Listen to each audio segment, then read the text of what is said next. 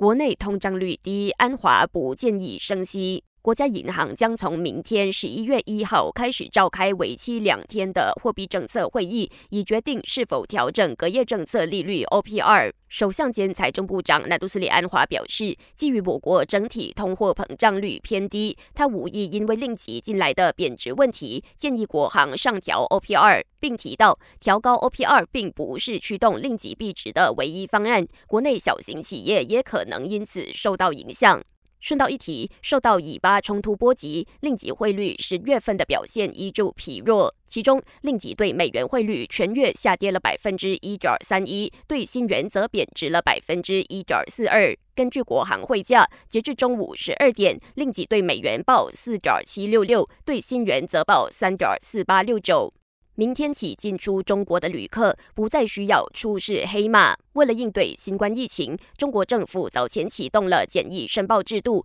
如今随着疫情趋缓，中国海关总署宣布取消落实了近四年俗称黑马的出入境健康申报程序。从明天开始，一般旅客进出中国不再需要进行健康申报。不过，有发烧、咳嗽、呼吸困难等传染病症状的旅客，依然需要主动告知海关，并配合进行卫生检疫工作。最后，本台正在招募新闻主播，欢迎符合资格者将履历表和一分钟的新闻录音发送到 newsroom at astro dot com 的 m